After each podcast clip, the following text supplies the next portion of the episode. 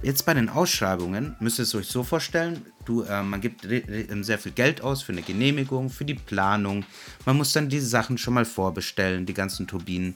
Mhm. Ist also viel administrativer Aufwand und am Ende muss man noch an der Ausschreibung dann teilnehmen und weiß nicht mal, ob man dann bezuschlagt wird, ob man gewinnt und ob man überhaupt eine Förderung erhält. Hi, willkommen bei Endpower. Wir sind Markus und Julius. Und wir sind überzeugt, dass die Energiewende machbar und für den Klimaschutz essentiell ist.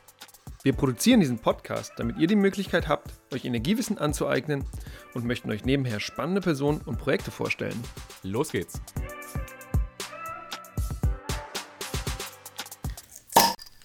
Wunderbar, willkommen heute zu Npower. Schön, dass ihr alle eingeschaltet habt. Wir sitzen heute in Karlsruhe in der Oststadt in meiner Wohnung tatsächlich und sprechen heute mit Vassilios Anatolitis.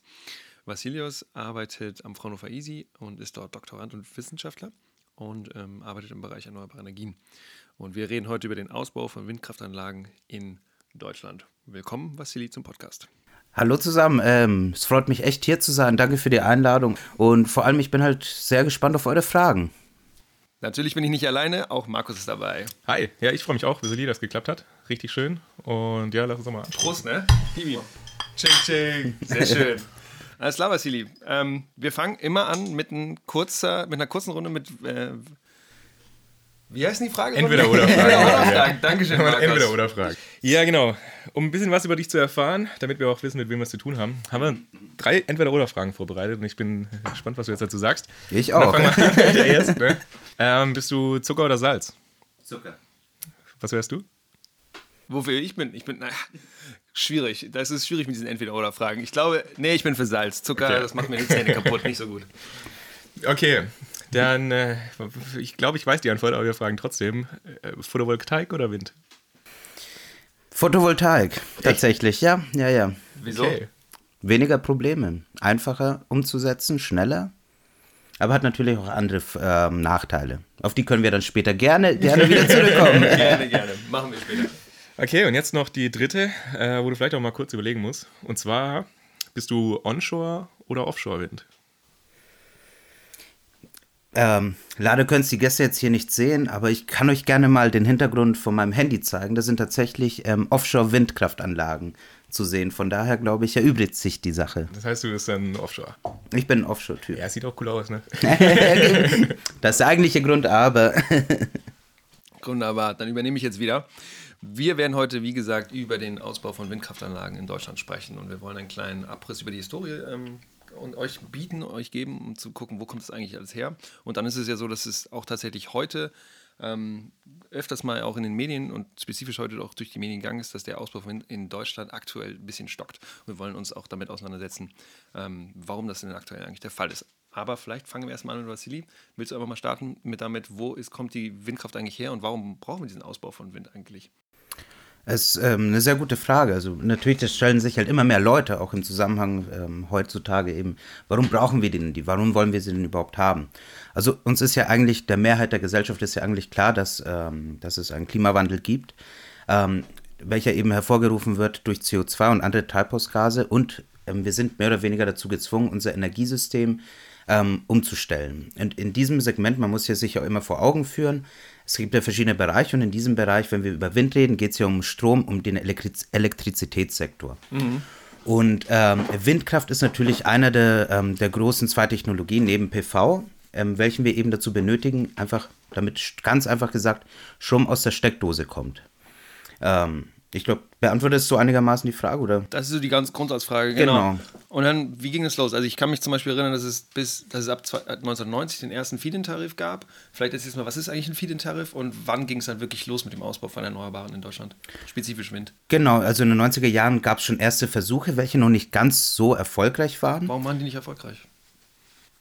Das ist eine ähm, sehr gute Frage. ich glaube, die, die, haben nicht genug Geld zur Verfügung. Nee, ich glaube, die haben nicht genug Geld zur Verfügung gestellt. Ne? Die waren zu gering, glaube ich, oder? Zu geringe Sätze, also ähm, zu geringe Sätze. Und äh, ich kann mir auch vorstellen, einfach, dass die Politik noch nicht so stark dahinter war wie in den späteren Jahren, hm. eben ab 2000, als das EEG ähm, verabschiedet worden ist. Also EEG, das Erneuerbaren Energiengesetz. Hm.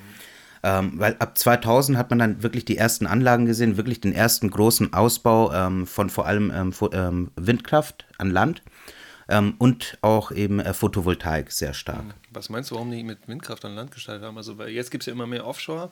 Ja, damals gab es ja aber quasi gar kein Offshore, ne? Oder? Äh, das ist ähm, in Deutschland nein, aber ähm, in, äh, in Dänemark hat man äh, schon seit den 70ern, 80er Jahren schon erste Pilotanlagen offshore gestartet. Also dann wirklich auf der See ähm, eben Windkraft erzeugt, aber noch relativ kleine Anlagen. Hm. Ja, gut, bei uns ist auch die Fläche für Offshore halt, das muss man ja auch sehen. Das komplizierter und begrenzter ist. Es ist relativ tief auch, genau, oder war es in UK relativ tief? In UK Auf jeden ist Fall. tief, oder? Bei uns in der Nordsee ist es, glaube ich, sogar relativ flach eigentlich. Geht sogar dann wahrscheinlich, ja. ja. Ähm, aber genau, ähm, es ist halt doch nochmal technisch um einiges schwieriger, ja. so einen Offshore-Windpark hinzustellen, als einen hier ähm, äh, an Land eben. Ja, nein, ich habe jetzt gerade nur gedacht, das wäre quasi in Deutschland, also Nordküste und das war es mhm. ja. Und jetzt, also Dänemark ist ja quasi. Ostsee, Ostsee gibt es, genau, Ost, Nord und Ostsee. Ja, genau, genau, als meine ich jetzt im Norden von Deutschland halt. Also Küste und mhm. Dänemark ist ja quasi einmal rundherum fast. Ja, mit Wasser, ja. Mit ja. Vom Wasser, sehr gut. da war doch was mit diesem Wasser. Ja. Nee, das stimmt auf jeden Fall. Und vielleicht nochmal auf die andere Frage kurz zurückzukommen. Einspeisevergütung, hm. Feed-in Tariff auf Englisch, was es bedeutet. Ähm, das war halt eben ganz am Anfang, genau. Am Anfang des, ähm, des EEGs hat man dann eben den Leute, Leuten versprochen, ähm, dass man eben, ist ganz einfach gesagt, stellt euch eine PV-Anlage aufs Dach und den Strom, den ihr produziert, der wird eben vom Staat mehr oder weniger aufgekauft und ihr bestimmt, bekommt eine bestimmte Vergüt Vergütung dafür. Mhm. Pro eingespeister Kilowattstunde. Ja. Und die ist eben fix. Das ist nochmal wichtig, da kommen wir später nochmal drauf zurück. Mhm. Genau.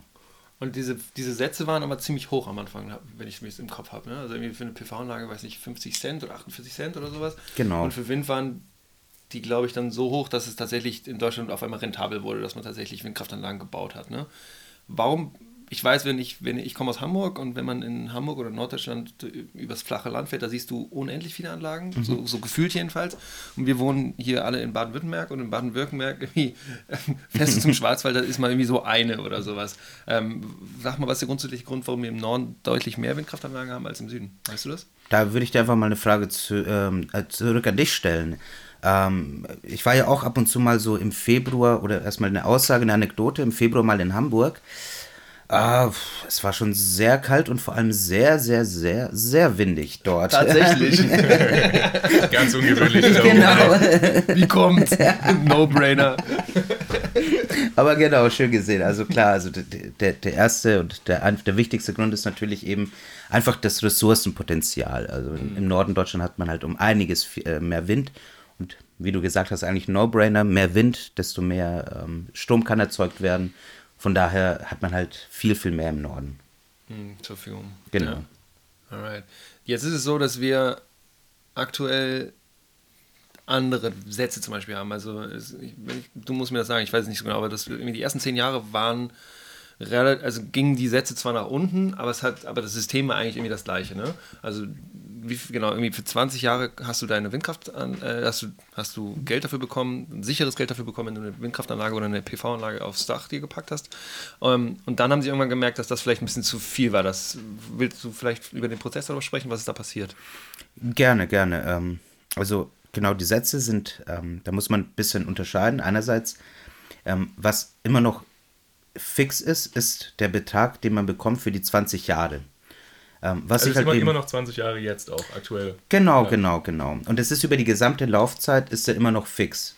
Daran wird in Deutschland auf jeden Fall nicht gerüttelt. In anderen Ländern gab es so Beispiele. Das Spanien zum Beispiel, ne? Spanien, Griechenland, also ähm, Ländern, wo es halt vor allem während der Finanzkrise und auch ein bisschen später, in Spanien war es ein bisschen später, da war halt einfach, ähm, es gab, äh, es gab so auch einen PV-Boom dort und da mhm. hat man sich ähm, dazu entschlossen, einfach zu sagen, okay, die, die Sätze werden jetzt einfach gekürzt. Also auch wenn, stell dir vor, du baust, stellst halt eine ähm, Anlage hin aufs Dach und nach fünf Jahren kommt einer und sagt dir, okay, das, was ich dir eigentlich versprochen habe, den Betrag, den du bekommst, der wird jetzt einfach halbiert. Mhm. Also ist natürlich super fürs Klima, Investitionsklima. Aber genau. Welches Klima, ne? Welches Klima, das ist die andere Frage. Genau, da muss man einmal einerseits unterscheiden. Also mhm. das ist immer noch fix in Deutschland. Da wird auch nichts angefasst. Ähm, der Betrag ist immer fix für die 20 Jahre. Was sich aber geändert hat, man hat halt dann gemerkt, okay, ähm, es kommen dann immer mehr, immer mehr Windkraftanlagen, auch immer mehr PV-Anlagen. Jetzt müssen wir ein bisschen was mit dem Preis machen. Und da hat man eben eine Regression. Warum muss man was mit dem Preis machen? Weil man halt einfach merkt, ähm, auch ein bisschen anekdotisch, ähm, guck mal auf die Stromrechnung, auf deine Stromrechnung. Also am Ende des Tages ist ähm, von deinen 30 Cent, die du bezahlst, ähm, sind ja ungefähr 4 Cent ungefähr, sind ja wirklich für den Strom Du bezahlst 4 Cent wirklich für den Strom, welcher an der, um, an der Börse gekauft wird. Zahl, ja, ja. EEG-Umlage sind halt 7 Cent. Also du zahlst fast doppelt so viel eben für die Förderung von Erneuerbaren. Mhm. Und das hat natürlich dann irgendwann auch die Politik gemerkt, dass halt die EEG-Umlage immer weiter gestiegen ist. Ähm, eben für die Förderung von Erneuerbaren. Da hat man eben gesagt, ähm, gleichzeitig sind die Preise auch, man hat ja auch gesehen, durch Umfragen, durch äh, Market Research hat man ja gesehen, dass auch einfach die Technologien billiger wurden über die Zeit. Also Deutschland hat auch einen großen Beitrag, das darf man nicht vergessen, weil ich ja ähm, jetzt die EG-Umlage aufgeführt habe. Man muss ja auch dazu sagen, Deutschland hat durch diesen Ausbau auch dafür gesorgt, dass halt einfach die Preise und die Kosten billiger geworden sind, mhm. weltweit. Mhm. Und genau dadurch kam dann ähm, im EEG dann ähm, eben eine sogenannte Degression, dass man eben gesagt hat, okay, äh, pro Monat werden die ähm, Vergütungssätze einfach verringert. Und das bedeutet einfach, das bedeutet nicht, dass, das, dass für die bestehenden Anlagen die Vergütungssätze verringert worden sind, sondern wenn du dich zum Beispiel, wenn du eine Anlage erst drei, in drei Monaten hinstellst, bekommst du statt, ähm, statt 8 Cent nur 7 Cent zum mm, Beispiel. Mm. Das ist eben die sogenannte Degression. Pro Kilowattstunde, ne? Ja. Genau, pro Kilowattstunde, die du Weil, einspeist. Jetzt hast du ja gerade eben auch gesagt, EEG-Umlage. Mhm. Das ist ja quasi die Umlage, die auch dafür da ist, um den Ausbau von Erneuerbaren zu fördern. Und das ist ja so, das ist ja ziemlich stark auch angestiegen. Mhm. Also von also 2002 oder wann war es? Ganz am Anfang, ja. ja genau, also 2000 wohl. 2000, also genau, seit dem EG, ja, genau, genau. ich meine, seitdem es dann so richtig angestiegen ist. Genau, ja. genau, also in den letzten Jahren extrem. Genau, aber jetzt die letzten Jahre ist ja wieder so langsam oder man erwartet, dass es wieder runtergeht. Mhm. Und woran liegt das? Ähm, genau, also es gibt verschiedene Punkte. Einerseits ähm, ab 2020 fallen die ersten, also 2000, plus 20 Jahre, 2020, fallen die ersten Anlagen aus der Förderung wieder raus. Ähm, gleichzeitig ähm, gehen, ähm, genau, wurden, sind ja die Sätze auch ganz einfach gesunken über die Zeit und auch in den letzten Jahren auch sehr viel stärker gesunken. Also es wird einfach viel mehr weniger Geld gebraucht. Gleichzeitig muss man ja auch dazu sagen, darf man nicht vergessen, ähm, die EEG-Umlage ist ja einerseits ein Fördertopf, der eben bezahlt wird an die, ähm, an die erneuerbaren Energien. Aber Besitzer, also die, die genau, das implementiert haben. Ne? Genau, also, genau. An die Besitzer, ja. genau, gerne auch Rückfragen stellen, weil das ja. wird jetzt so ein bisschen. Ähm, aber gleichzeitig, ähm, damals mit den Einspeisevergütungen, hat man denen ja einen fixen Betrag gezahlt. Ja. Aber dann ist eben der Übertragungsnetzbetreiber gekommen, nimmt den Strom und verkauft ihn ja an der Börse weiter. Vielleicht ganz kurz Übertragungsnetzbetreiber, den Begriff einzuordnen. Also wer ist der Übertragungsnetzbetreiber und für was ist der verantwortlich? Ah, natürlich, natürlich. Ähm, das Übertragungsnetz ähm, hier in Deutschland, wir haben vier Übertragungsnetzbetreiber, bis mehr oder weniger regional aufgeteilt. Und die sind eben äh, einerseits ihre primäre Aufgabe ist es eben ähm, für Netzstabilität zu sorgen. In den großen, also die, die Netze, die man halt draußen sieht, also die relativ großen Überlandmasten, dafür sind sie eben verantwortlich. Aber gleichzeitig hat ihnen der Staat auch die Aufgabe gegeben, sich mehr oder weniger ähm, um das DIG-Umlage, also für die wirkliche Abwicklung davon zu kümmern. Ja. Und genau, diese äh, Übertragungsnetzbetreiber haben, nehmen dann den Strom und verkaufen den natürlich dann auch an der Börse. Und Ach, und wenn der Börsenstrom gering ist, dann kommt da wahrscheinlich wenig, wenig bei rum, wenn man den an der Börse verkauft. Und das, genau. und das muss dann wieder kompensiert werden über die Umlage und deswegen ist die Umlage wahrscheinlich auch gestiegen. Ne? Genau, genau. Und wenn der Börsenstrom jetzt hochgeht, dann geht die Umlage wieder runter wahrscheinlich. Genau. Und man geht allgemein davon aus, dass der Börsenstrompreis in den nächsten Jahren sehr stark ansteigt. Warum, was denkst du, was sind da die Gründe für? Was ich, also ich bin kein Experte auf dem Gebiet, aber mhm. was ich so ein bisschen rausgehört habe, eben einerseits ähm, durch, den, ähm, durch die Abschaltung der Atomkraftwerke, welche relativ billig produzieren konnten. Ja. Ja, und auch und halt Kohle, ne? Kohle fällt ja auch noch raus. Ja. Also durch verschiedene dieser Faktoren mhm. ähm, werden wir einfach durchschnittlich äh, höhere Strompreise sehen. Genau, aber das ist ja auch, das ist ja nicht nur ein deutsches System, das ist ja ein europäisches System, das da eigentlich dahinter steckt. Ähm, inwiefern? Oder?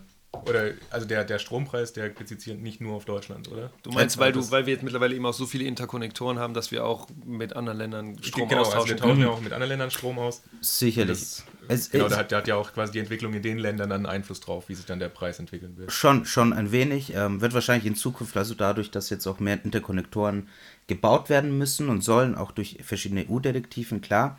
Aber da würde ich auch eher sagen, es ist immer noch relativ marginal der Einfluss aus dem Ausland. In manchen Stunden mehr, in manchen weniger, aber. Vassili, was ist eine EU-Direktive?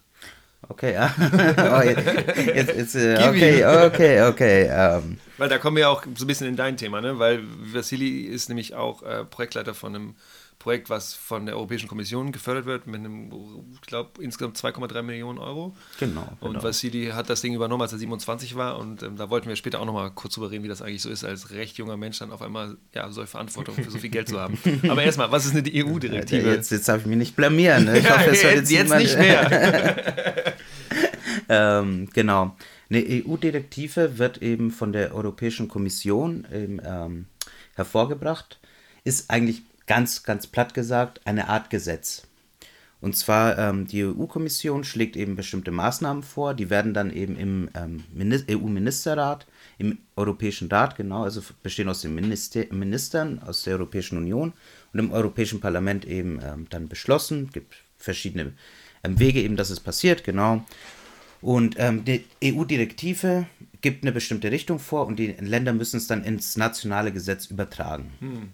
Also ist eigentlich ein europäisches Gesetz, wenn wir es okay. ganz ja, genau. einfach sagen also, wollen. Lassen wir vielleicht Gesetz, Gesetz ist ein bisschen hart, also korrekt wäre eine Richtlinie. Genau, das ist ja. eine EU-Richtlinie und die muss quasi nationales Gesetz äh, genau, umgesetzt genau. werden, ja. Achso, und Direktiven, die gelten immer direkt, ne? Und, und äh, Richtlinien, die müssen umgesetzt werden. Genau, die Richtlinien müssen also in nationales, nationales Recht, Recht umgesetzt Genau, genau. genau. Ja. ja. Genau. Jetzt haben wir das eben schon kurz angesprochen mit diesem Projekt, was du da machst. Was machst du denn eigentlich für ein Projekt? Erzähl mal. Also, was, was sorgt dafür, dass du bei Fraunhofer eigentlich arbeiten darfst und wo kommt das Geld her? Das ist eine gute Frage. wo, kommt, wo kommt das Geld ähm, also genau, bei dem Projekt, was du gerade ähm, genannt hast, ist das AUDIS 2, Auctions for Renewable Energy Support. Ähm, und zwar ist es ein Horizon 2020 Projekt. Horizon 2020 ist, ist natürlich, natürlich ähm, ist ein Forschungsprogramm der Europäischen Union, wo ähm, verschiedene Projekte eben gefördert werden. Ähm, aus ganz, ganz, ganz verschiedenen Bereichen. Wir haben es halt auch geschafft, eben, man, man macht ja ein bestimmtes Proposal, einen, einen bestimmten Plan für ein Projekt, reicht es ein, das haben wir dann auch tatsächlich bekommen. Ähm, und da untersuchen wir also in ganz verschiedenen Facetten, wie äh, erneuerbare Energienausschreibungen tatsächlich designt werden können, damit man verschiedene Ziele auch erreichen kann. Genau, also erneuerbare Energienausschreibungen. Da kommen wir gleich. Da würde ich auch das vielleicht kurz hinten anstellen, mhm. dass wir da nochmal gleich nochmal drüber später reden. Später dann, wenn wir dann soweit sind. Äh, wir waren jetzt quasi ja, jetzt sind wir auch wild durcheinander durchgegangen, aber ich glaube, das ist auch nicht ganz so tragisch. Äh, wir waren ja eigentlich ursprünglich bei der EEG. Ich glaube, damit haben wir gerade vorhin das Ganze genau. angefangen. Äh, was hat sich denn da jetzt getan eigentlich in den ganzen Jahren? Also wie hat sich denn das verändert über die letzten Jahre? Ähm, das, ist, ähm, das ist eine sehr gute Frage. Und zwar, man hat halt ungefähr so ab 2012 hat man dann gesehen, okay, ähm, da kamen auch die ersten ähm, die ersten Probleme mit den Erneuerbaren. Also Was vorher, sind das für Probleme? Genau, genau. Also am Anfang hat, man, wollte man ja den Ausbau machen. Am Anfang war es ja auch ein bisschen so eine Nischentechnologie. Man hatte ja ein bisschen drüber gelacht. Aber auf einmal ging es dann wirklich dann los. Und dann kamen aber auch solche Sachen wie ähm, der sogenannte Merit-Order-Effekt. Also im Nachhinein habe ich auch erfahren, dass es der werte Herr Kollege Sensfuß tatsächlich in einem Paper das erste Mal Effekt. Genau, ah, genau. Cool, äh, war mir auch nicht bewusst. Da war ich auch schon sehr, sehr. So, ich muss ja auch so ein Studium. genau. Zur Info: Frank Sensfuß ist bei uns Geschäftsleiter und Vize-Abteilungsleiter im Kompetenzcenter Energiepolitik und Energiemärkte am Fraunhofer Easy. Und der hat zum ersten Mal über den Merit-Order-Effekt geschrieben. Tatsächlich, so, so cool. genau. In einem seiner Paper, ja, ja. ja Frank. Ja, was ist der Merit-Order-Effekt? Genau, also äh, der Merit-Order-Effekt beschreibt einfach. Ähm, die Preisbildung am Strommarkt, wenn immer mehr erneuerbare Energien dazukommen. Und zwar einfach, dass ähm, bisweilen gab es ja ganz verschiedene Technologien. Ähm, Erneuerbaren waren sehr, sehr niedrig, ähm, sehr, hatten keinen wirklichen Einfluss. Ähm, aber indem, ähm, man muss sich das ja so vorstellen, am Strommarkt, die, ähm, die verschiedenen Technologien bieten anhand ihrer Preise, an, anhand ihrer Brennstoffkosten, sei es jetzt Kohle, Gas, Atomkraft, und dadurch wird halt einfach, werden die Gebote aneinander gestellt und dann eine, damit eine bestimmte Nachfrage gedeckt wird. erneuerbare Energien, muss man dazu wissen, haben ja ähm, Grenzkosten bzw. Brennstoffkosten von mehr oder weniger null. Sprich, die sind ganz am Anfang. Und je mehr Erneuerbare natürlich dann ins System kommen, auf den Strommarkt kommen, ähm, drängen sie natürlich dann die relativ teuren Kraftwerke, wie zum Beispiel Gas, Gas ist ja das teuerste eigentlich von seinen mhm. Brennstoffeigenschaften, einfach aus dem Markt sozusagen. War das nicht auch so, dass im EEG eigentlich auch drin stand, dass äh, Energie aus Erneuerbaren auch einfach bei Default immer Vorrang hat? Also dass es nicht nur günstig ist, aber dass sie auch, dass wenn es erneuerbare Energie zur Verfügung stehen, dass die immer ins Netz gehen und dass Kohle genau. oder was auch immer alles dann rausfliegt. Genau, genau. Priority Dispatch. Also ah. am Anfang war es ja noch relativ, also wenig, aus dem Netz ne? fliegen ja. würde ich jetzt noch, ja. genau, relativ wenig. ähm, genau. Wie, war das jetzt nicht spezifisch genug oder wie? ah, hast recht. Genau, genau. Also es war vor allem am Anfang, um Leute eben, ähm, ähm, den, und es ist tatsächlich immer noch, hat mittlerweile nicht mehr so große Auswirkungen, aber früher war es halt dann, um ähm, sozusagen jeden, jedermann dazu zu animieren, zu sagen, hey, baut doch erneuerbare Energien hin, mach dir keine Sorgen, du als Normalbürger, der Strom wird dir immer abgenommen. Ja. Also da kann dir nicht also, jemand man quasi kommen. Eine Garantie dafür hat. Ja. Genau, ja. weil dass da niemand kommen kann und dir sagen kann, hey, pff, guck mal, ähm, der Strom passt jetzt nicht oder den nehmen wir dir nicht ab. Mhm. Das ist genau der Punkt. Mhm. Und ähm, genauso Merit-Order-Effekt, eine Sache, dass die Strompreise einfach immer mehr sinken und dadurch natürlich auch die Förderung dann, was wir ja vorher besprochen haben mit der EG-Umlage, immer mehr, ähm, immer größer wird. Ein anderes teurer Problem, wird, ja. genau, also, teurer wird also. von, den End, von den Endkonsumenten, ja. genau. Ähm, was danach natürlich auch nochmal ins Spiel kommt, sind negative Preise, hat man dann angefangen zu merken. Okay, ähm, weil einfach dann an manchen Stunden einfach so viel Wind war, so viel Sonne, dass die erneuerbaren Betreiber, die ähm, haben halt einfach ins Netz eingespeist ohne Probleme und natürlich der Strom muss ja, der Strom muss ja irgendwie abgenommen werden und dann hat man halt einfach angefangen zu sehen, es gibt immer mehr negative Preise eben. Mhm. Das heißt, du wirst dafür bezahlt, wenn du es nicht einspeist. Das ist ein negativer ja. Preis. Oder du nein, darfst du, musst, du, du, du bezahlst, bezahlst damit dafür, du einspeist. Ja, genau, Ach. dass du einspeisen darfst. Achso, das, ja. das, das geht aber wahrscheinlich nur für Technologien, die, die nicht regelbar sind. Ne? Also wenn, ich, wenn, wenn meine, mein Gaskraftwerk regelbar ist, dann würde ich es ja sofort abschalten, weil ich ja nicht einspeisen will und dann auch Geld dafür bezahlen will. Ne? Ja, äh, muss, wenn man ein bisschen mehr ins Detail geht, ähm, ab und zu machen sie es auch ähm, große äh, inflexible Kraftwerke wie Kohlekraftwerke, Kohlekraftwerke ja. die, die lassen dann weiterfahren, weil die sagen, okay, es ist billiger einfach durchlaufen zu lassen, auch wenn ich dafür bezahle, als ab und wieder anzuschalten. Ja. Aber das ist nur so ein bisschen ähm, nebenbei. Und was wird dann damit dann gemacht? Also ja. wenn wir quasi diesen Überschussstrom haben, also wie, wie beeinflusst der das System? Weil also das Stromsystem ist ja generell ein recht fragiles System. Also da mhm. muss man ja aufpassen, dass wirklich immer quasi so viel Strom drin ist im Netz, wie auch benötigt wird. Ansonsten kann es zu großen Problemen führen. Also was wird dann da mit dem Überschussstrom gemacht? Genau, entweder der wird natürlich an, ans Ausland verkauft, das liest man dann immer gerne in den Nachrichten. Wir bezahlen Franzosen oder Polen, dass sie unseren Strom bekommen. Ähm, das ist ja auch ein bisschen jetzt de, im Zuge der Debatte der Flexibilisierung des Stromsystems, des, ähm, des gesamten Stromsystems eben, dass, ähm, dass man jetzt den versucht zu speichern. Das ist natürlich ähm, der, das Paradebeispiel eines äh, Batteriespeichers. Einfach dann eben Strom aufzunehmen, wenn man dafür sozusagen noch genau, genau bezahlt ja. wird und dann mhm. eben noch ähm, zurückzahlt eben. Ja, oder gute, zurück gutes Geschäftsmodell fürs Ausland. Genau. ja, aber dafür gab es ja auch zum Beispiel diese großen Wasserspeicher, ne, die wir zum Beispiel in vielen deutschen Mittelgebirgen haben. Ja. Genau. Dadurch, dass es jetzt, warum, warum fun funktioniert das finanziell eigentlich nicht mehr? Wisst ihr das? Also die, es werden ja zum Beispiel keine neuen gebaut. Also Schluchsee in, in Baden-Württemberg ist das Einzige, was noch gebaut werden soll, aber es ist ja, aber es ist nicht so, dass quasi auch die Kapazitäten einfach schon da, ja. wo es eben möglich war, schon wahrgenommen worden sind. Ach, du meinst, es ist einfach teurer, jetzt noch neue zu bauen. Es gibt keine, ich, ich keine, keine nicht Orte. teurer, genau. Es gibt keine Orte und wahrscheinlich auch noch Naturschutz. Genau, man hat ja auch wieder die, da kommen wir später vielleicht auch nochmal drauf, weil Windenergie ist ja auch immer so eine schöne Sache mit mhm. Naturschutz. ja, oder lokale Akzeptanz, ne? Genau. Ja. genau, ich, ja. Vielleicht können wir, lassen wir das einfach aus mit den gucken. Genau, aber ganz, du hast gerade eben auch äh, angefangen, dass quasi ab 2012 das Ganze irgendwie ein bisschen Fahrt aufgenommen hat. Du mhm. hast es mit dem Merit Order Effekt erzählt. Genau. Und äh, genau, dann hat man halt, ist man dazu eben übergegangen, ähm, eine höhere Marktintegration zu fordern von, ähm, von Erneuerbaren. Weil davor war es halt einfach so mehr oder weniger der Fall. Man hat einfach eingespeist und ähm, äh, es hat einen nicht gekümmert ähm, was jetzt der Marktpreis ist. Ist er jetzt null, ist er negativ, ist er sehr klein? War einfach egal, weil es gab halt eben diese ähm, Abnahme durch den Übertragungsnetzbetreiber. Ja, gesichert, ne?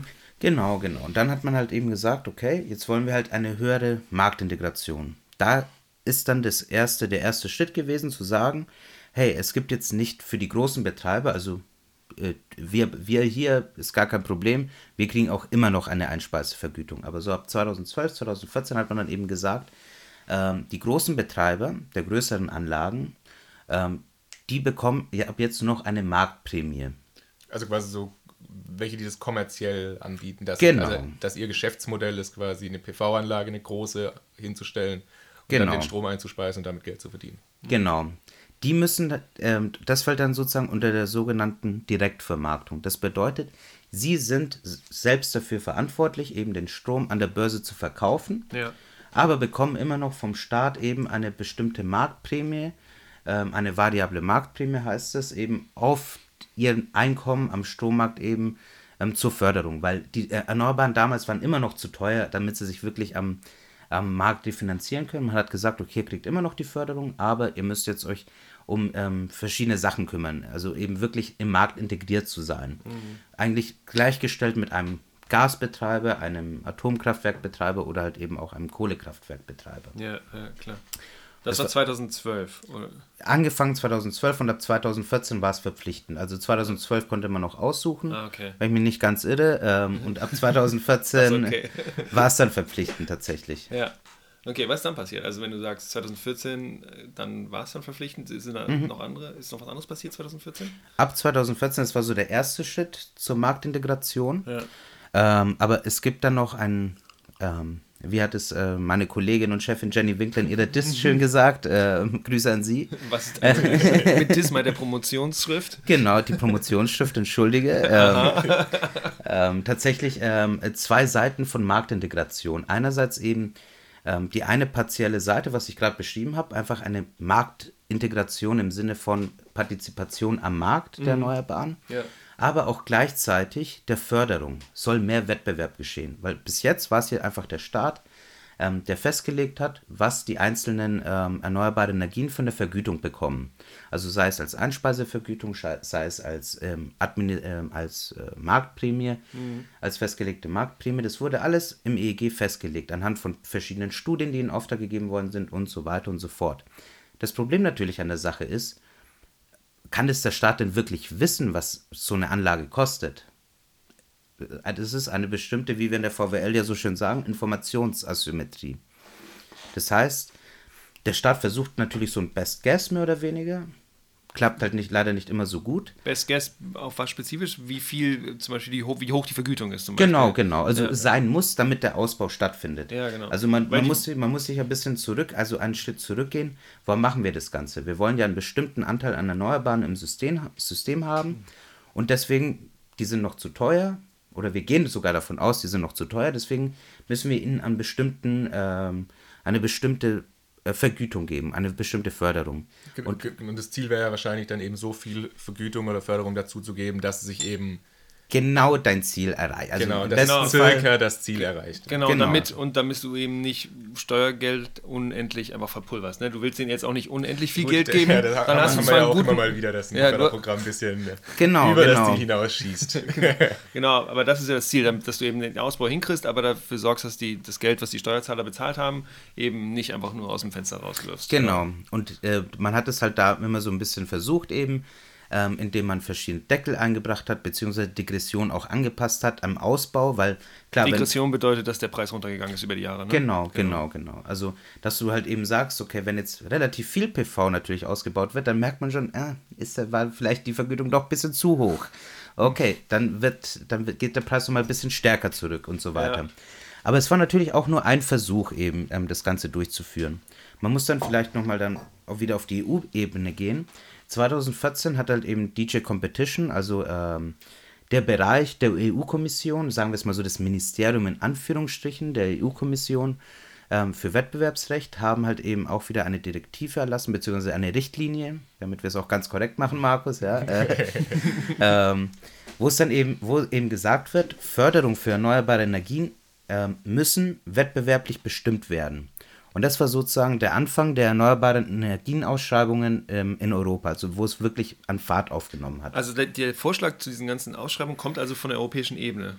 Also es war nicht Genau. eine Idee, irgendwie jemand in der deutschen Bundesregierung oder in irgendeinem deutschen Ministerium hat gesagt, jetzt machen wir Ausschreibungen, sondern die Idee kommt tatsächlich federführend von der Europäischen Kommission. Es wurde verpflichtend, genau. Und dass man ist das auch in, eben. in ganz Europa verpflichtend. Also quasi Genau. jede neue Anlage in Europa muss dieses Verfahren durch, durch also für, jedes, für jede Anlage muss dieses Verfahren durchgeführt werden. Es gibt natürlich dann auch Ausnahmen im Detail, können Ja. wir auch nochmal später besprechen, aber so im Großen und Ganzen Ja. ist es tatsächlich der Fall.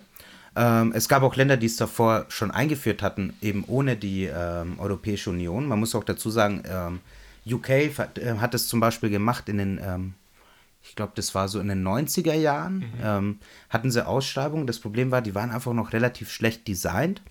Und dadurch ähm, wurden einfach am Ende des Tages ähm, keine, die Anlagen gar nicht gebaut. Und da hat, hat UK das aufgegeben und hat gesagt, nee, Geht nicht. Genau, machen wir nicht mehr. Keine Lust mehr. Ja. Ähm, und ähm, es gab halt auch so, in Irland hat es auch gemacht, war auch nicht ganz so erfolgreich.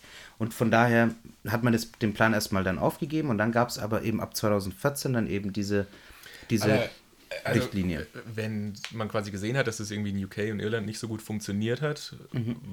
weißt du dann, was da quasi Gründe dafür waren, dass man das jetzt dann doch probiert hat oder versucht hat, jetzt mit der Ausschreibung zu machen? Also ich habe die Leute auch jetzt in, äh, im letztes Jahr oder dieses Jahr äh, das erste Mal so kennengelernt. Ähm, äh, sagen, Sie, sagen wir es mal so. Also von dem Ministerium von, Genau, ja, genau. von, also, von der EU. Ja. Und da herrscht schon ein sehr starkes eben VWL-Denken. Mhm. Ähm, und laut der VWL ist es eigentlich die beste, weiß der Markt ist einfach besser. Und ähm, eben Als durch diese. die Kommission oder die Bundesregierung. Genau, genau, genau. Und ähm, die wollten halt relativ stark äh, den Markt eben da mit reinbringen. Man muss ja auch dazu sagen, was wir vorher hatten, 2012 herum gab es ja diese äh, Retro, ähm, äh, gab es ja wirklich die, ähm, das Problem eben, dass auch Tarife zurückgenommen wurden, verändert worden sind, weil einfach die Kosten überhand genommen haben. Und solche War das in Ausschreibungen. Deutschland? Nicht, nicht, 2012? Nee, nee. Nee, nee, nee, nicht in Deutschland, sondern in Spanien, Spanien, Griechenland ja, genau. und ähm, auch Tschechien hat es tatsächlich auch gemacht. Und ähm, das war halt wirklich die Problematik, dass man auch sagt, okay, wir müssen halt irgendwie dafür sorgen, dass die Preise runtergehen. Und da muss man dazu sagen, sind Ausschreibungen als so ein Marktmechanismus eine gar nicht so, eine, gar nicht so schlechte Idee. Wie funktioniert sowas? So eine Ausschreibung. Ähm, also ein bisschen anekdotisch gesagt, ich glaube, jeder von uns hat mal selbst wahrscheinlich bei eBay mal an so einer Ausschreibung teilgenommen. Ganz klassisches Beispiel, was ich immer nenne, ist halt ähm, aus dem Fernsehen ähm, 3, 2, 1 verkauft. So ungefähr muss man. Weißt du, was das ist, Markus? Nee, ich, das- Kennt ihr das was nicht was so? Nein. Trash-TV guckt hier. Nein, das, Also, also, Spartensender, Habt ihr noch- QVC oder ja, den Diss musste ich mir jetzt, hat nichts mit der Promotion zu tun, diesen Diss musste ich mir jetzt geben, ja. Ähm, keine Anekdoten mehr, ähm, nee. Doch, bitte, bitte, bitte, immer. Immer Anekdoten, bitte. Aber genau, also, ähm, also eine erneuerbaren Energienausschreibungen, äh, Schreibung muss man sich so vorstellen. Der Staat sagt jetzt, ähm, gut, ich will dieses Jahr 800 Megawatt ähm, PV oder auch Wind, Wind an Land, 800 We- Megawatt Wind ähm, will ich fördern. Ähm, jetzt kommt doch her und sagt mir, was wollt ihr denn ähm, für eine Vergütung haben, damit ihr es, ähm, damit ihr eine Anlage hinstellt. Dann kommt halt der eine Projektentwickler, sagt, gut, ich will jetzt eine 100 MW Anlage hinstellen und will dafür 5 Cent pro Kilowattstunde. W steht für Megawatt. Wie, Dankeschön. viel, wie viele sind, also wie groß ist so eine normale Windkraftanlage, die aktuell in Deutschland onshore, also auf Land gebaut wird? Also an, Ähm, man muss ja da ein bisschen unterscheiden. Ähm, klingt ja. Ähm, oh Gott, was, ich bin schlimm ab und zu, sorry, aber ähm, wenn man sich nur die Turbine anschaut, dann sind es im Schnitt ungefähr 3 Megawatt, also relativ groß. Auch im Vergleich zu den früheren Modellen, also wenn wir so Anfang der 2000er waren die alle so 0,8 Megawatt Die wurden groß. auch alle deutlich höher und größer. Und, äh, Genau. ich weiß, in Hamburg gibt es mittlerweile auch welche, die mindestens 5 Megawatt zum Beispiel haben im Hafen. Ah, okay. Ah. haben, und Offshore sind sie, glaube ich, größer sogar noch. ne? Offshore, da, da reden wir auch so um 5, 7, sowas um den Dreh. Und das Okay. wird auch immer größer und größer. Ja. Ähm, genau, also, und, also eine durch, durchschnittlich sind hier in Deutschland ungefähr ähm, vier, fünf solche Turbinen in einem sogenannten Windpark zusammen, so um den Dreh. Ähm, genau, also so und das als Beispiel jetzt eben, dann sagt halt eben der Staat, 800 Megawatt will ich fördern und dann kommen halt verschiedene Projektentwickler, sagen, okay, ich will 4, 4 Cent pro Kilowattstunde, der andere sagt 5 Cent, der andere 6 Cent. Und am besten Fall hat man natürlich dann, keine Ahnung, so 1,5 Gigawatt, also ähm, 1500 Megawatt. Und dann kann man, kann man als Auktionator dann sagen, okay, jetzt reicht die nach der Reihe vom billigsten zum teuersten und schneid einfach ab, bis zu den 800 MW und sage, super, ihr 800 MW, ihr kriegt jetzt am Ende des Tages eine Förderung. Das wird aber dann quasi nur über den Preis bestimmt? Ähm, es gibt natürlich da verschiedene Möglichkeiten. Aber vielleicht nochmal so. noch mal ganz kurz, ja. genau, bevor wir jetzt da ähm, darauf Detail. eingehen. Also, das heißt, die Ausschreibung geht nicht für die Investitionskosten für diesen ganzen Windpark, sondern das bezieht sich dann wirklich auf quasi die Vergütungen, die der Betreiber zusätzlich haben möchte für die Einspeisung ins Netz. Also pro Kilowattstunde, die er eben dann einspeist. Genau. Um das Ganze wirtschaftlich zu betreiben, wo dann natürlich auch die Investitionskosten mit, also mit geplant sind von dem. Genau, genau. Ja. Am Ende des Tages sagt aber der Staat, ich will nichts von deinen Investitionskosten wissen, sondern sagt mir einfach, was du eben für jede Kilowattstunde eben als Förderung brauchst sozusagen. Und, und da müssen hier irgendwelche, müssen hier große Antragslisten geschrieben werden? Oder wie funktioniert das? Und ist diese Ausschreibung tatsächlich am Ende dann so, online und limitiert auf zwei Tage oder sowas? Oder, oder wie, wie funktioniert sowas also technisch? Weißt du das? Ähm, klar, klar. Also ähm, man, wir können auch gerne mal auf die BNetzA-Seite gehen. Da ist alles ganz genau erklärt. Also ist sehr einfach, transparent auch, ähm, ganz wichtig. Also die, die richtig draufstehen auf diese Ausschreibung, geht auf die Seite der BNetzA. Genau, Bundesnetzagentur, genau. Da gibt es eine sehr schöne Seite. Da könnt ihr auch die äh, Formulare euch anschauen. Habe ich auch schon mal gemacht. Ja, ist super, ist super spannend. Es ist wie, wie die Direktiven von der EU. Das ist ja, genau. ein Traum abends zum Einschlafen macht einfach Spaß. nee, Wunderbare Lektüre. tatsächlich muss ich sagen, ich glaube, soweit ich das weiß, ich will mich jetzt nicht zu sehr aus dem Fenster lehnen, ist da Deutschland doch ein bisschen altmodischer. Da wird es tatsächlich auch noch ähm, eben per Papierform, Papier. Ah, okay, Papier. Okay. Also glaube ich. Also in Deutschland ähm, ist es ja Ach alles so, noch ein bisschen... Eben nicht so eine, es ist nicht so eine Ausschreibung, wie bei eBay das früher so war, dass ich, ich habe was geboten, dann habe ich gesehen, mhm. ich wurde unterboten, dann konnte ich nochmal bieten, so nicht. Sondern du kannst einmal bieten pro Ausschreibung und that's, ah, das, da, da, da, kommen wir jetzt sehr, sehr tief ins äh, Auktionsdesign.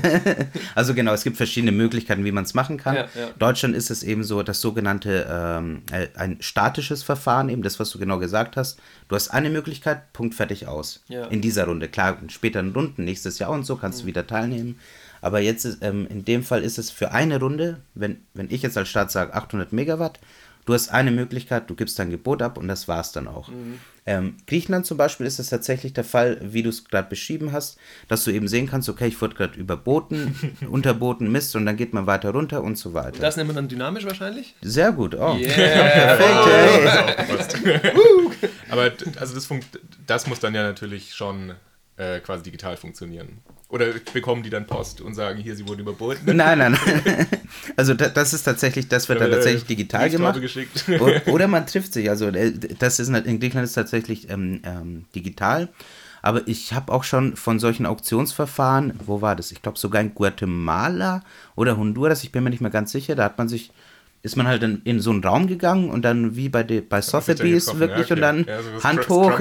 genau, okay, ja, cool. Hand hoch, okay, ich will so viel, ich bin so viel. Und da so muss weiter. natürlich derjenige auch, dann hat er auch schon ordentlich Verantwortung, wenn er sagen muss, hier, das ist jetzt, bis wie hoch kann ich denn überbieten, ne? Was ist noch? So ungefähr, äh, okay. ja. unterbieten, ne? Unterbieten. Unterbieten, ja, genau. Ja. Okay, und das ist jetzt implementiert in ganz Europa? In, aber haben die verschiedenen Staaten offensichtlich auch verschiedene Systeme, wie sie es gemacht werden. Also das heißt, die EU-Kommission sagt, ihr müsst es bitte als Ausschreibung definieren, aber ihr könnt, genau. aber ihr habt gewisse Freiräume, wie ihr das tatsächlich macht. Genau, genau. Das ist halt das, was wir auch gesagt haben mit der Richtlinie eben. Ja. Es wird halt nur gesagt, also ganz, ähm, es wird wirklich nur ähm, in der Richtlinie steht einfach nur drin, ähm, es muss kompetitiv geschehen. Das ist alles. Ich glaube, da steht nicht mal wirklich das Wort Ausschreibung, Ausschreibung drin. Okay. Ähm, aber die, ähm, die, es wird so interpretiert, eigentlich ist es mehr oder weniger verpflichtende äh, das, Ausschreibung. Dass man es eben nicht mehr frei vergeben kann. Genau, oder, dass du ja. äh, vielleicht auch noch mal ein bisschen den, ähm, kurz diesen, ähm, den Link zu machen, zurück zu diesen Einspeisevergütungen, das, was wir gesagt mhm. haben.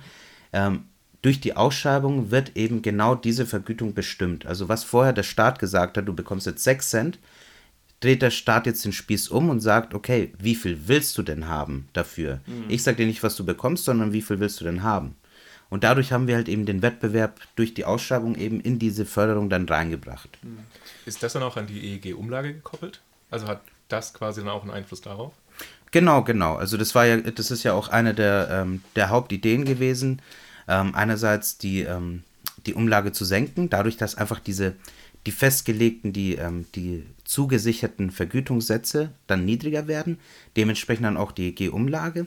Und gleichzeitig, ähm, was vorher ja nicht der Fall war, ähm, vorher hatte man ja keine richtige Mengenbegrenzung. Also es hätte dem Staat auch tatsächlich passieren können, dass einfach in einem Jahr so viel zugebaut wird, dass einfach Das äh, müssen die dann Kosten... das für 20 Jahre bezahlen. Genau, Preis, genau. hatten. Und ja. ein Punkt, warum man sich in Deutschland gar nicht so sehr verwehrt hat dagegen, war einfach, dass man sagt, jetzt haben wir eine viel bessere Kontrolle über die Menge. Und den Preis kann man eigentlich auch mehr oder weniger mit beeinflussen, weil man sagen kann, ähm, wir haben einen bestimmten Höchstpreis in der Ausschreibung. Also du kannst nicht über diesen bieten. Von daher kann man einfach sagen, ich will diese Menge haben, ich brauche diese Menge, setze einen Höchstpreis und sage, okay, im schlimmsten Fall bezahle ich halt das, das ist okay. Aber im besten Fall geht der Preis einfach noch weiter runter. Genau, also die Hoffnung war quasi dadurch, dass man den Preis eben senken kann. Oder Genau, da, da, Dass genau. eben auch generell der Staat weniger zahlen muss, dass dann auch dementsprechend die Verbraucher weniger zahlen muss, dass eben Mhm. Genau. Mhm. alles gesamtwirtschaftlich billiger wird. Klingt ja erstmal ganz gut. Genau. Klingt ja erstmal ganz gut. Allein die Stimme, die du hast, Markus. Was kommt jetzt? Ja, es ist ja, also wenn wir uns quasi anschauen, was denn so in den letzten Jahren jetzt passiert ist, also nicht nur 2012 an, sondern eher so, sage ich mal, 2017, 18, äh, da sieht man ja, dass es irgendwie doch nicht so ganz perfekt funktioniert alles. Was Ähm, los? Ja, Genau, ja, ja, was, ja, was, ja. warum? Was ist, was ist da passiert? Warum ist das so? Ja, ähm, ich atme noch mal kurz tief durch. ja, Trink noch einen Schluck aus deiner, aus und dann- Buddel. und dann können wir Hören wir loslegen. gleich die super tolle Geschichten, warum das wieder alles nicht so gut klappt. Ähm, ja, vielleicht äh, zuallererst ähm, kurz sollte man, man sollte dazu sagen, dass es ja bei PV doch eigentlich ganz gut läuft. Die Preise gehen runter, ähm, das Volumen wird bezuschlagt, der Ausbau findet statt ähm, und das wirklich in ganz Europa. Also das kann man schon wirklich als Paradebeispiel nehmen. Im Vergleich dann zu ähm, Wind an Land, wo es natürlich leider nicht ganz so gut klappt. Warum natürlich? Also, natürlich, warum denn natürlich? Ähm, natürlich, das ist eine gute Frage. Ähm, Also da klappt es auch mit den Ausschreibungen jetzt eben sehr gut bei Bei PV, Bei PV, immer noch, ja. genau, genau. Ähm, bei Wind an Land hat man halt andere Probleme. Aber da wollte ich halt ähm, erstmal noch zu verstehen geben, was überhaupt los ist. Weil momentan hört man es ja viel in den Medien, aber es werden in meinen Augen verschiedene Effekte zusammengeschmissen und einfach ähm, ähm, zusammengewürfelt und wir sollten das alles mal ein bisschen analytischer angehen. Und zwar dann erstmal schauen, okay, ähm, was ist denn überhaupt passiert? Also die ähm, Wind an Land Ausschreibungen wurden 2017 eingeführt. Also die erste war, hat 2017 stattgefunden. Ähm, ihr müsst euch ja vorstellen, ab 2014 gab es ja die Richtlinie, man wusste, okay, es werden Ausschreibungen kommen. Natürlich als äh, Projektbetreiber wollte man so schnell wie möglich sein Projekt dann fertigstellen. Weil, ähm, so zum Vergleich, früher hat man ja einfach sein Projekt hingestellt, man wusste, okay, ähm, ich, ich, ich installiere das, ich baue meine Windkraftanlage und dann bekomme ich, baue ich, baue ich in zwei Jahren eben fertig, dann weiß ich, ich bekomme diesen Satz, da bin ich sicher, ohne Probleme. Jetzt bei den Ausschreibungen müsst ihr es euch so vorstellen, du, äh, man gibt re- sehr viel Geld aus für eine Genehmigung, für die Planung. Man muss dann diese Sachen schon mal vorbestellen, die ganzen Turbinen. Ist also viel administrativer Aufwand und am Ende muss man noch an der Ausschreibung dann teilnehmen und weiß nicht mal, ob man dann bezuschlagt wird, ob man gewinnt und ob man überhaupt eine Förderung erhält. Und natürlich hat man den Anreiz, ja, ich versuche so schnell wie möglich meine Anlage fertigzustellen und will dann eben noch die administrative Vergütung eben in den Jahren 2015, 16 eben bekommen. Und dadurch hat man, sieht man, wenn man sich ein bisschen die Zahlen anschaut, ist es natürlich sehr nach, oben, nach äh, oben gegangen, die installierte Kapazität. Also Das da war- quasi durch diese, durch diese Angst, die man hatte, dass dann diese Genau, Ausschreibungen genau. kommen sollen. Wind-Torschlusspanik. Genau. so ungefähr. Danke, danke für den Beitrag, Julius. Danke. Hey, happy, to, happy to help. Äh, Genau. aber war das dann so, dass wenn man die Anlage fertig hatte, dass das quasi gezählt hat oder die Antragsstellung? Also Früher im alten im, System im alten sozusagen. System, genau. Ähm, wenn die Anlage fertig war. Okay. Also genau, also wenn du eben ganz einfach gesagt, die PV-Anlage auf deinem Dach ähm, oder eben bei den, ähm, genau, wenn die Anlage fertig gestanden hat. Im, jetzt im Moment ist es so, man muss verschiedene Voraussetzungen erfüllen, muss dann eben nochmal bei der Ansch äh, Ausschreibung teilnehmen und dann, falls man gewinnt, dann erhält man erst die Förderung. Okay. Das muss man sich Ja. im, genau, im Hinterkopf behalten. Und das heißt, dass eben sehr viel von diesen ganzen Anlagen, die vielleicht in späteren Jahren hätten installiert werden sollen, eben vorgezogen worden sind. Das heißt, dass dann viel in die Jahre äh, 15, 16 reingezogen worden sind. Und was wir jetzt sehen, ist ja 2018, glaube ich, war dann schon richtig schlecht und glaube 2019 ist halt jetzt schon ziemlich, ziemlich katastrophal eigentlich, wenn man sich die, das, was man eigentlich an, zubauen möchte, Mhm. anschaut. Also ich habe jetzt hier auch mal noch die Zahlen, dass wir quasi von Januar bis September 2019 insgesamt nur 148 Windanlagen installiert haben in Deutschland. Mhm. Hast du einen Vergleichswert zu den anderen Jahren? Nicht so richtig. Kann man, Moment, ich habe den gerade vor mir. Also der jährliche Zu- und Rückbau ähm, Also War tatsächlich- doppelt so hoch auf jeden Fall im 2017 oder 16. Genau, in Ja, 17, 17, äh, reden ja. wir von ungefähr 4, Komma noch was äh, Gigawatt. 17 und 18. Genau, Moment, nee, das ist die kumulierte. Nee, genau, also, also in, in 2000. Doch, äh, 4, Komma noch was, 17 oder? genau 4, äh, noch was, also 4000 Megawatt und 2018 haben wir jetzt nur knapp über 2000 Megawatt. Okay, es hat so- sich also halbiert mehr oder weniger. halbiert über Okay. das Jahr. Was natürlich jetzt- dann auch schwierig ist für die Firmen, die sich sehr stark auf den deutschen Markt fokussiert Genau, haben. Ne? genau. Und jetzt reden wir halt wirklich von 400 ähm, Megawatt. Also genau, was hatten wir jetzt bis jetzt ungefähr? über 4, 5, 2000 waren es 2018 noch. Genau, noch. Genau, und deswegen, äh, da, da muss man aber eben, wie gesagt, auch ein bisschen aufpassen, damit, damit wir wissen, was überhaupt passiert ist. Das eine, es gab diesen sehr hohen ähm, Vorzieheffekt. Also für mich waren 4000 Megawatt pro Jahr, 4.000, 5.000, sollte nicht unbedingt die Norm sein. Das muss man, das ist das Erste, was man im Hinterkopf behalten muss. Das Zweite, was dann passiert ist, jetzt machen wir ein bisschen Mathematik. 2017, genau, waren die Ist, ersten. ist, das, ist, ist das eigentlich was für euch zwei? Puh, wird Markus, du schwierig. Ingenieurangeber. Ich bin immer noch Volkswirt, bitte Leute, ja? Ey, ein ich bisschen. habe hab auch mal Betriebswirtschaftslehre studiert. Irgendwann Da muss man auch 1 plus 1 rechnen. Das sollte ausreichen dafür. Also 4000 Megawatt plus Genau. oder weniger? Achso, nein, nein. Es geht eher darum, genau, 2017 wurden die Ausschreibungen eingeführt. Ähm, normalerweise hat ein Projekt, ähm, ein- eine ähm, Windkraftanlage, bisschen mehr als zwei Jahre Zeit, nachdem man eben gewonnen hat, ähm, die Anlage hinzustellen. Äh, Bis man anfängt oder muss die dann wirklich fertig sein innerhalb von den zwei Fertig Jahren? sein, fertig sein. Schon also, Ambitioniert teilweise, oder? ja, Je nachdem, wie groß ich, die hab ich mir Parks jetzt gerade sind. so gedacht. Also so große, wenn es jetzt so was richtig Großes ist, zwei Jahre. Oh, das sollte man ja hinbekommen. Also du hast ja vorher schon die Genehmigung und Also alles. stimmt, ja, man hat ja auch Genau, du hast ja schon geplant, also Wahrscheinlich ja. hast du ja auch schon Ja. bestellt. Ne? Ja. Und du, die- Genau, genau. Also das ist schon ein bisschen Ja, ja, okay. ambitioniert, Ja, aber ja. Ähm, es ist auf jeden Fall möglich. Ja. Sonst fallen Penalen an, also Strafen. Weil man will ja genau das, man will ja das vermeiden, dass die Leute dann einfach ähm, sich zu lange Zeit lassen. Man will ja seine ähm, erneuerbaren Ziele erreichen. Genau, zwei Jahre Zeit, sprich von 2017 hätten wir jetzt die ersten Anlagen sehen müssen. Jetzt kommen wir zu einer anderen Art oder zu einem anderen Designelement, was wir in Deutschland hatten.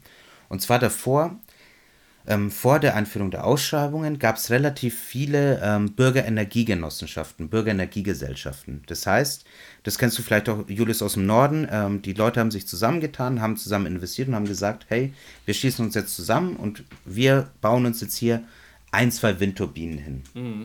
Und für Deutschland war das ja wichtig für die Akzeptanz der Energiewende. Und dann hat halt eben die Bundesregierung gesagt, hey, 2017 bei den ersten Ausschreibungen, wir wollen den Bürgerenergiegesellschaften Vorteile bringen.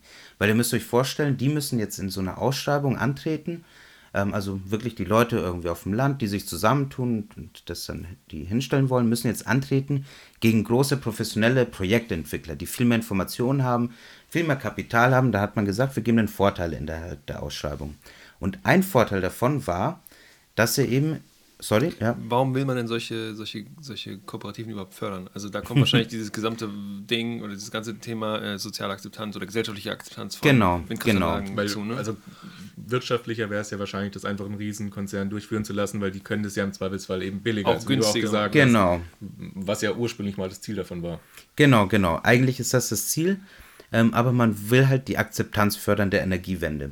Weil man auch, dazu kommen wir wahrscheinlich auch gleich, dann nochmal später eben. Das Problem ist ja einerseits die Energiewende als Großes und Ganzes innerhalb der Kosten, aber auch die Frage, will man denn eine ähm, Windkraftanlage bei sich in der Nachbarschaft haben? Das NIMBY-Problem. Ja, jeder, jeder, will es, aber wenn es einen dann tatsächlich betrifft, dass man irgendwie eine Windkraft vors Haus haben Genau. sollte, dann sagen dann doch irgendwie alle, ja, muss das bei mir sein? Ja, und Vasili hat jetzt gerade das Wort NIMBY genannt und NIMBY steht für Not in my backyard, also nicht in meinem Hinterhof oder nicht in meinem Hintergarten. Genau, genau. So ist super, Ja, besser aber im Kindergarten als im Vorgarten. Ja, aber lieber wahrscheinlich Wahrscheinlich, irgendwo ja. in Norddeutschland auf dem Land und die Armen da finden das wahrscheinlich auch nicht so gut. Ähm, Genau. Als, als, als dass man das irgendwie äh, genau direkt hinter seinem Haus hat oder hinter ihrem Haus. Wir müssen ja nicht immer nur die männliche männlichen nehmen, sondern wir können auch gendern. Genau. Okay, NIMBY-Effekt, genau. Genau, Deswegen das heißt- wollte man die fördern, ne? Man, Genau. man, man wollte eben die Akzeptanz steigern und hat deswegen diese Vorteile, den dann Vorteile auch der, den gegeben. Bürgerenergiegesellschaften. Weil es gab es auch in Deutschland, das muss man auch dazu sagen. Also ungefähr 10 bis 20 Prozent der ganzen Projekte in Deutschland wurden auch von Bürgerenergiegesellschaften, Energiegenossenschaften auch wirklich dann durchgeführt. Genau. Und da hat man denen eben sehr, sehr viele Vorteile dann auch gegeben innerhalb der Ausschreibungen. Das Problem war zu viele Vorteile.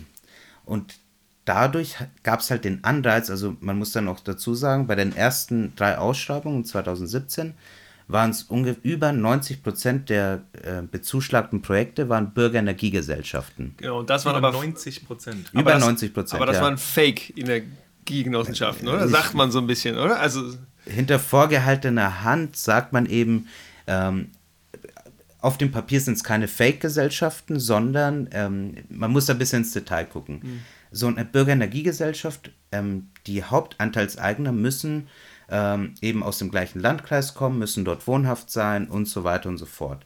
Aber 49 Prozent, also die müssen 51 Prozent halten der Projektgesellschaft. 49 Prozent dieser Bürgerenergiegesellschaft darf auch ein größerer Konzern haben. Was man munkelt, es gab einige Projektentwickler, die gesagt haben, hey, an ihre Mitarbeiter, ihr wohnt doch alle im gleichen Landkreis, stellt doch da mal eine Anlage hin, wir nehmen 49 Prozent dieser Projektgesellschaft, unterstützen euch und nehmen halt dadurch diese ganzen Vorteile in Kauf. Und das war halt so ein bisschen, es gab natürlich auch ein paar so wirklich, wirkliche Bürgerenergiegesellschaften noch, aber man munkelt, das war so der größte Teil. Und das war das Problem. Also über 90 Prozent haben gewonnen. ja, ist aber viel, ne? Und jetzt kommen wir zu der Mathe. Genau. Und ein Vorteil davon war, weil man eben gesagt hat, was du ja auch was Markus ja auch gemeint hat mit zwei Jahre sind doch sehr ambitioniert, ähm, hat man eben gesagt, ähm, die Bürgerenergiegesellschaften kriegen vier Jahre Zeit, um das Ah, okay. hinzustellen. Von daher, Das wenn heißt, man die jetzt doppelt so lang Zeit eigentlich. Genau. Und wenn man sich jetzt die Zahlen anschaut für 2019, wenn über 90 Prozent der ähm, Vier Ja, Jahre statt zwei Jahre, Jahre. dann müssen sie nach 2019 müssen Ja. sie noch nicht realisiert haben, wenn sie Ja. 2017 gewonnen genau, haben. genau, Das heißt, die kommen dann irgendwann erst nächstes, übernächstes Jahr. genau. Also frühestens nächstes Kommen Jahr die auch wahrscheinlich. wirklich? Also kommen die überhaupt? Das ist auch eine sehr gute Frage, weil das Problem war, ähm, ein weiterer Vorteil war, sie mussten nicht mal wirklich eine Genehmigung vorweisen. Also normale Projektentwickler mussten eine Genehmigung vorweisen. Bei Bürgerenergiegesellschaften hat man gesagt, hey, ähm, die braucht ihr nicht haben, weil es einfach viel Zel äh, Zeit und Geld kostet, braucht ihr nicht. Von daher ist es nicht mal sicher. Das ist dann weiter das Problem. Ähm, und noch, noch ein anderes ähm, Problem war, ähm, man hat halt gesagt, normalerweise ist es Pay as Bid. Pay as Bid bedeutet, jeder, ähm, der daran teilnimmt, wenn beispielsweise ich sage, ich biete jetzt 5 Cent in der Auktion an, Markus 6 und Julius 7, wir werden alle bezuschlagt, ich bekomme meine 5, Markus seine 6, Julius seine 7. Das ist Gebotspreisverfahren Pay as Bid. Ähm, das ist der Normalfall in den deutschen Ausschreibungen. Aber es gibt noch die Möglichkeit zu sagen, hey, ähm, die Leute, die bezuschlagt werden, bekommen sozusagen das höchste bezuschlagte Gebot. In dem Fall kriegen alle von Alle uns Julius Gebot sieben Cent, okay. 7 Cent. Ja. Und das hat man bei den Bürgerenergiegesellschaften gesagt und hat, hat gesagt, ähm, hat dann eben eingeführt, dass die, nur die Bürgerenergiegesellschaften den höchsten bezuschlagten Preis bekommen. Was führt das dazu? Das Problem ist, wenn du weißt, hey, gut, irgendein anderer wird schon, also es sind ja auch, man ist davon ausgegangen, es gab auch normale Gesellschaften, Projektiere, da wird einer schon hoch genug bieten. Natürlich hat man dann einen Anreiz, dann seine Kosten eben äh, ein bisschen zu drücken und im schlimmsten Notfall ja, auch okay. zwei, drei Cent bietet. Dass man einfach sagt, Dass ich will bezuschlagt, dann, ja. genau, Ja. ich will, ich will drin sein, ich will bezuschlagt werden, gewinnen und ich kriege ja eh den Preis von irgendeinem, der weiter später kommt, der wird Ja. schon hoch genug Ja. bieten. Klar, aber wenn es halt dann so 90 Prozent sind, sieht man halt sehr, sehr, sehr niedrige Preise. Und das heißt, dass wahrscheinlich der Incentive dann tatsächlich zu realisieren wieder sehr gering wird, weil, Genau. die Leute, weil die, diese Bürgergenossenschaften jetzt eine Zusage haben auf 2 Cent oder 3 Cent und, Und dafür Genau. und das reicht eigentlich nicht, um das zu betreiben, Das um kann passieren. zu Ja. betreiben. Es ist halt vielleicht zu früh, um diese Aussage zu treffen, aber es ist sehr niedrig der Preis, also muss ich zeigen. Gibt es da schon irgendwie, also hat sich da jetzt schon was abgezeichnet? Irgendwelche Zahlen oder so, dass man weiß, wie viel jetzt tatsächlich davon gemacht werden? Oder Ja, ich glaube, so 280 MW sprechen schon Bände. Ähm, die, die, überhaupt jetzt gebaut werden die jetzt in diesem gebaut, Jahr. Okay, ja. Also ich will, ich will ja keine also Aussage. Wenig ja, ja, werden, genau, ne? nee, weil du jetzt gesagt hast, das mit den vier Jahren. Also die hätten ja theoretisch jetzt irgendwie noch. Die haben Zeit, aber Jahre, es klingt nicht Zeit, so, dass okay. da noch viel kommt. Also ja. ähm, das ist so ein bisschen, also ich, ich will mich da nicht aus dem Fenster lehnen, aber ist auch ein bisschen zu früh natürlich. Die haben jetzt noch zwei Jahre Zeit. Ja. Aber die Preise sind schon sehr niedrig. Ja. Also muss ich auch zeigen, ob sie eine Genehmigung bekommen ähm, und die halt noch erhalten. Und das, da würde ich jetzt auch mal direkt den Übergang, falls es noch Fragen dazu gibt, weil das nächste Problem ist, wie gesagt, es wird gerade alles so ein bisschen vermischt.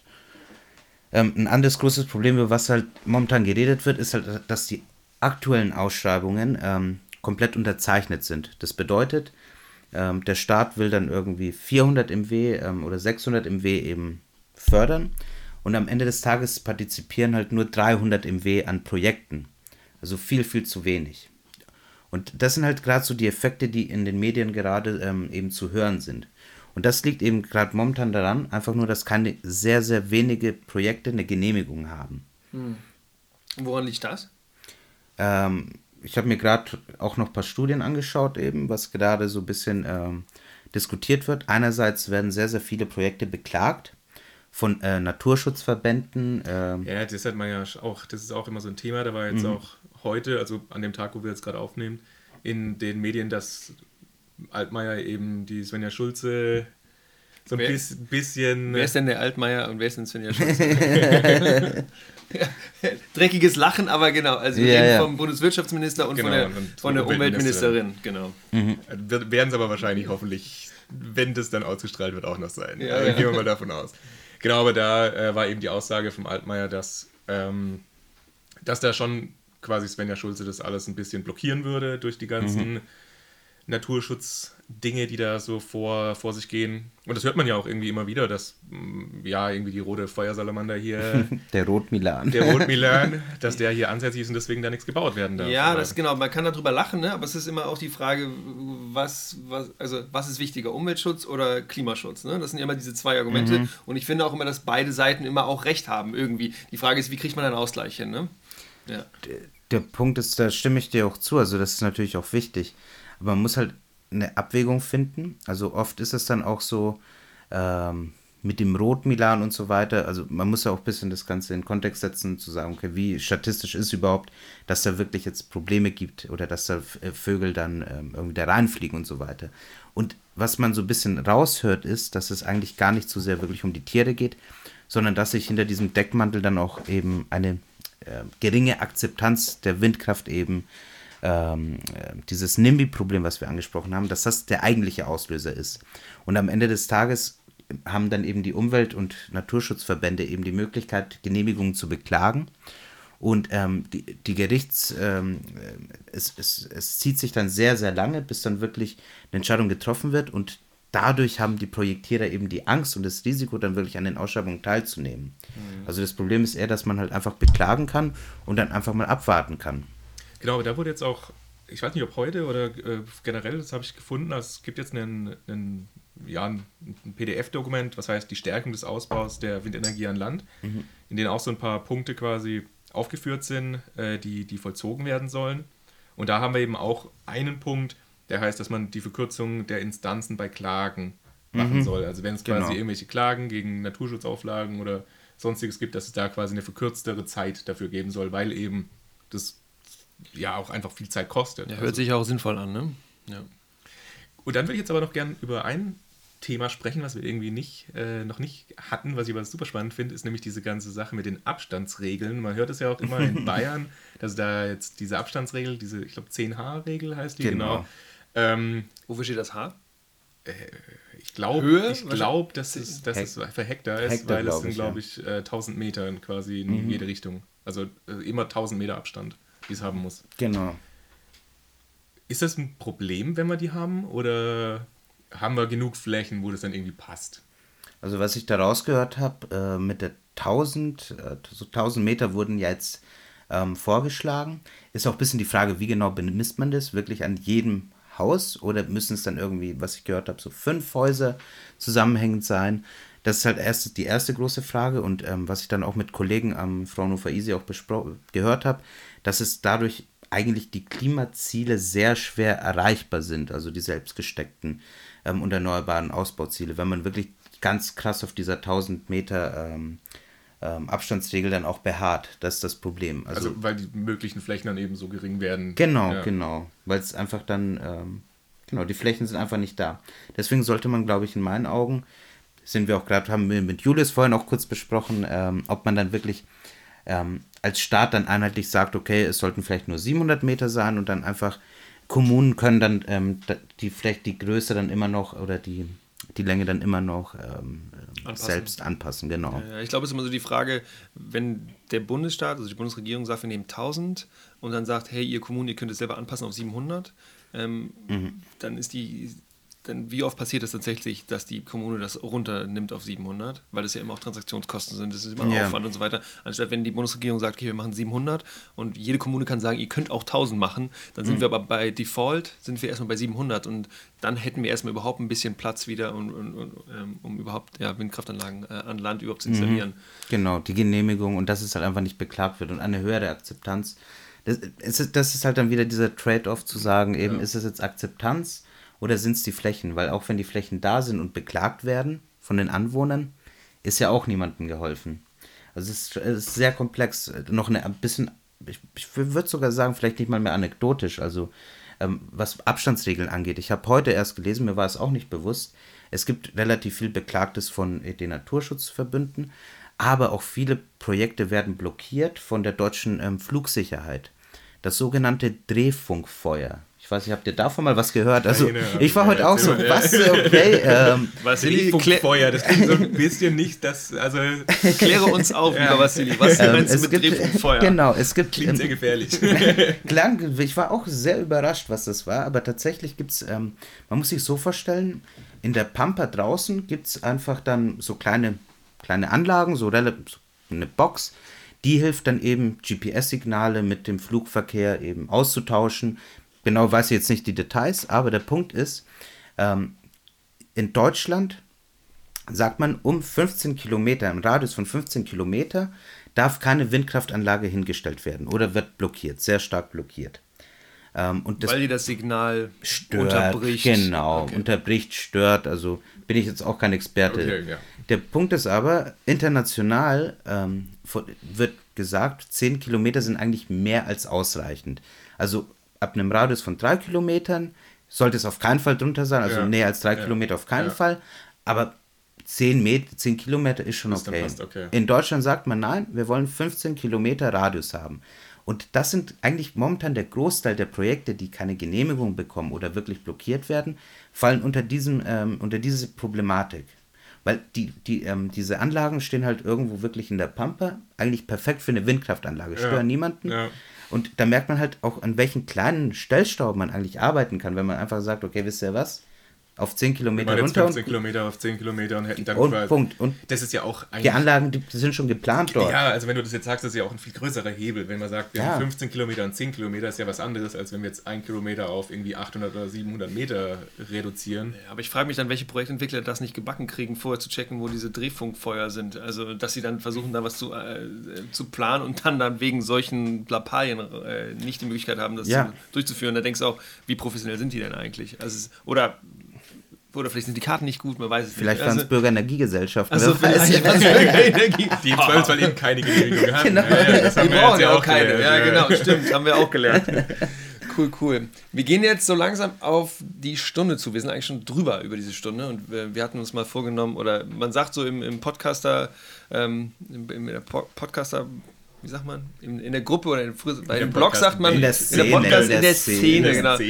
Okay, wir fangen ja gerade jetzt an mit dieser Szene, aber genau sagt man so, äh, ein Podcast sollte nicht länger dauern als äh, ein Inlandsflug. Jetzt sind wir natürlich alles Ökos und Klimaschützer und fliegen natürlich auch gar nicht inland. Bei uns ah. dürfte es sechs Stunden dauern, wenn wir nach, mit dem Zug nach Berlin fahren. Genau, das, okay.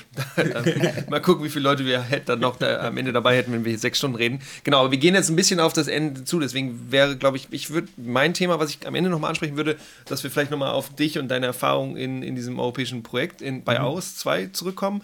Ähm, nicht lang, nur so ein bisschen, sag nochmal, du warst 27, als du dieses Projekt übernommen hast. Mhm. Das Projekt hat ein Volumen von 2,3 Millionen. Was sind so Aufgaben, ähm, die die vielleicht herausfordernd für dich waren? Wie kamst du dazu, dass du das übernehmen konntest, solltest, musstest? Ähm, und was sind Dinge, die du vielleicht gelernt hast? Gute Frage, also ähm, ja, ne, waren ja, ist ja auch gut. Waren ne? ja auch drei Fragen. Genau, genau. Das na, das ist, viele Fragen in eine große reinpackt. Ja. Genau, genau. Na, na, sagen, Vassili, erzähl mal, erzähl doch. Genau, erzähl genau. Ne, ähm, es, ist, es ist super spannend. Also ich muss dazu sagen, ich habe das ja auch schon, ähm, ich war ja vorher am Fraunhofer Easy als Hiwi, da habe ich auch viel mit Ausschreibungen gearbeitet und unter anderem auch schon ein bisschen in dieses Projekt hineingeschnuppert. Also ich wusste auch, ich will für meine äh, Promotion immer erneuerbare Energienausschreibungen machen und dann war es halt eigentlich mehr oder weniger klar, dass ich da in diesem Projekt arbeiten werde. Dass ich dann da wirklich tatsächlich die Projektkoordination übernehmen durfte, war ich selbst ein bisschen überrascht. Aber ähm, ich, das war wirklich eine große Ehre, dass, dass mir dann auch aufgetragen worden ist, weil es halt einfach, ich kenne mich halt in der Thematik schon relativ gut aus.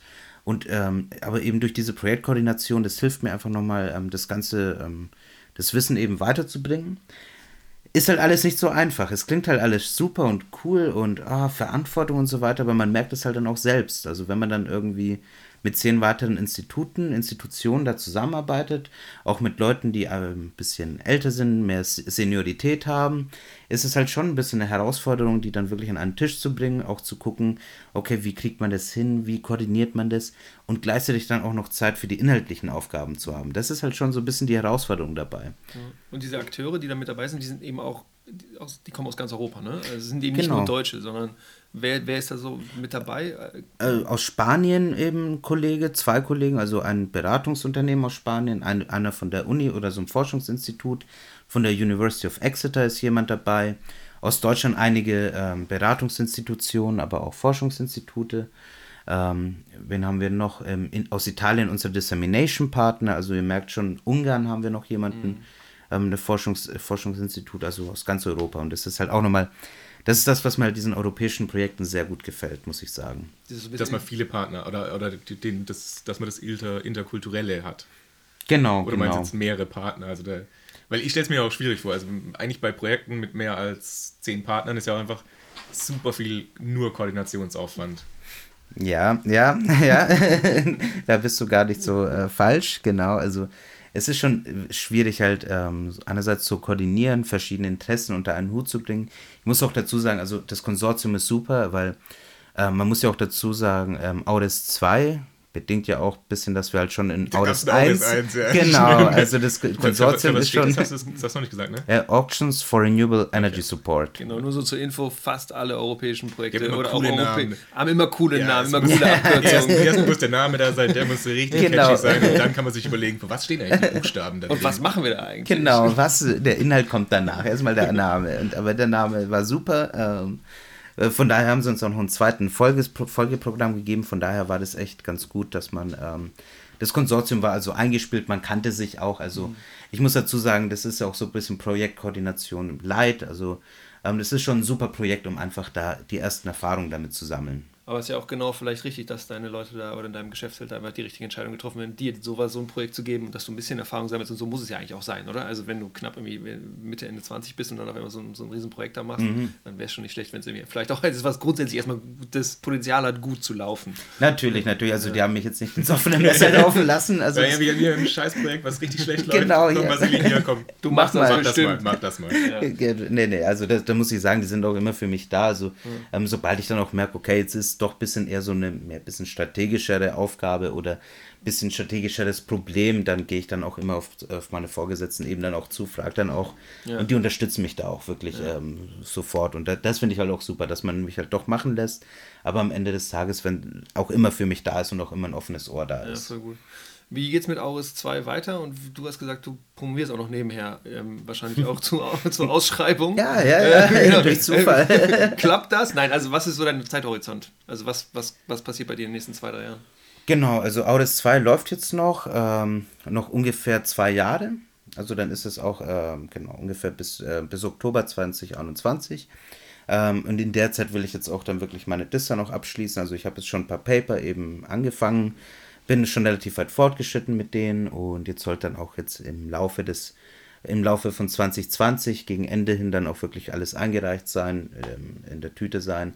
Und dann gibt es hoffentlich viele schöne Paper von mir über verschiedene Aspekte von erneuerbaren Energienausschreibungen. Also, wenn ihr Lust habt, mal ein bisschen verklausuliertes Wissenschaftsenglisch zu lesen zu Ausschreibungen, guckt nächstes Jahr noch mal und googelt Vassilios Anatolitis. Da, werdet ihr, da werden sie geholfen. Genau, genau. Gut, also ich glaube, wir sind dann jetzt damit auch am Ende. Es war mir, also mir persönlich war es eine Freude. Es hat super Spaß gemacht, mit euch hier die Stunde zu verbringen und über das Thema zu reden. Ja. Auf jeden Fall. Vasili, vielen Dank, dass du dir die Zeit genommen hast und ähm, genau, viel Erfolg natürlich bei der DIS und auch äh, weiterhin bei der Projektleitung bei Aarhus 2. Wir drücken dir die Daumen und freuen uns, dass du dabei warst. Nee, vielen Dank, Leute. Also auch nochmal von meiner Seite vielen Dank für die Einladung. War echt cool.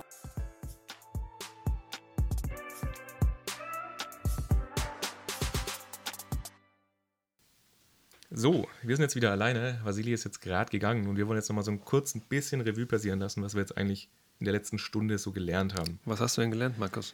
Also ich fand es echt mega spannend und was mich total fasziniert hat, was ich nicht wusste, dass diese großen Konzerne da Teil von diesen Bürgerenergiegesellschaften sein können und dann quasi diese ganzen Benefits von denen mitnehmen.